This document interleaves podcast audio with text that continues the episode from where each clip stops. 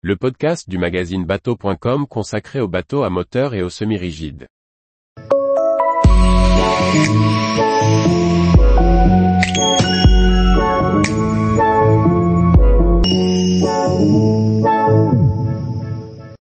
Grand Banks, l'inventeur du troller de plaisance. Par Maxime le Riche.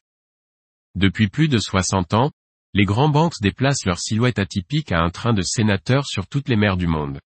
Retour sur l'histoire et l'évolution du précurseur du troller dédié à la croisière. L'histoire du mythique troller Grand Banks débute sur les bords d'une île de Hong Kong.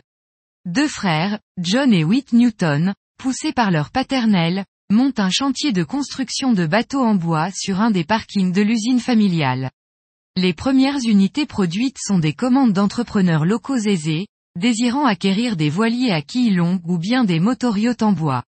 En 1962, le chantier déménage pour intégrer des locaux plus grands afin de permettre de répondre à une demande grandissante.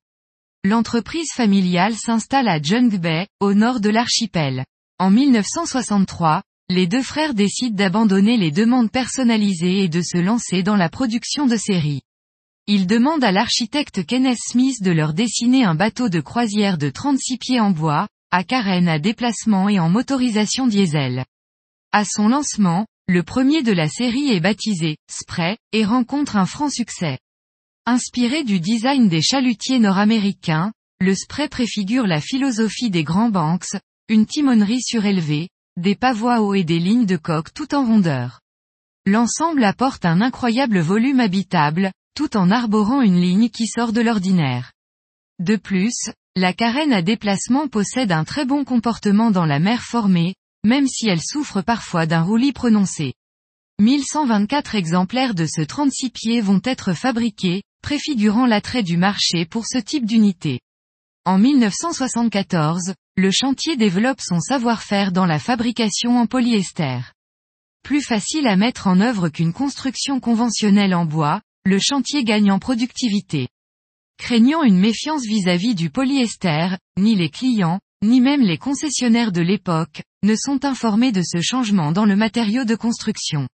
Anticipant trop tôt un marché à fort potentiel, American Marine sort en 1971 deux modèles de Laguna, un motor-yacht capable d'atteindre les 30 nœuds.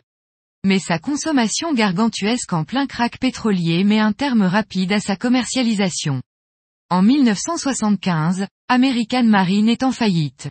La société est alors reprise par un pool d'investisseurs dirigé par Bob Livingstone, qui renomme le chantier Grand Banks Holdings, LTD. Le chantier connaît ses heures de gloire dans les années 90. Les Grands Banks sont alors déclinés en trois versions, Sedan, Europa, ou classique. Naviguer en Grand Banks apporte une autre approche de la croisière et de la vie à bord. Motorisé par des Ford Lehman ou par des John Deere, un Grand Banks bénéficie d'une grande autonomie à des vitesses inférieures à 9 nœuds. Il apporte également à son équipage un volume habitable important, tout en offrant un haut niveau d'équipement. Du fait de sa proximité avec les forêts asiatiques, le chantier développe un savoir-faire reconnu dans la mise en œuvre du tech pour ses ponts et ses emménagements intérieurs, offrant une ambiance marine incomparable. Avec plus de 1571 exemplaires vendus, le Grand Banks 42 est le plus important succès commercial du chantier. Aujourd'hui, le site de production est installé à Johor, en Malaisie. Environ 600 ouvriers œuvrent sur les 51 000 mètres carrés de l'usine. La commercialisation des grands banques est assurée par seulement 7 représentants dans le monde. Le chantier est dirigé par Mark Richard, qui a récemment modernisé son immense usine en intégrant des opérateurs robotisés qui permettent de semi-automatiser certains processus de fabrication. Le chantier propose à son catalogue 5 modèles, répartis en deux gammes, la gamme Grand Banks de 54 à 85 pieds.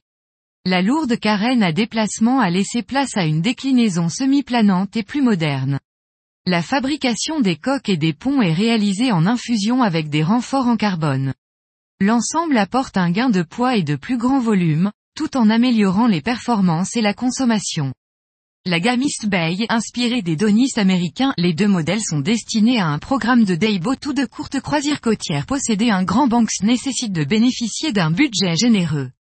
Il vous en coûtera un peu plus de 3 millions d'euros pour prendre la barre du dernier 54 pieds. Tous les jours, retrouvez l'actualité nautique sur le site bateau.com et n'oubliez pas de laisser 5 étoiles sur votre logiciel de podcast.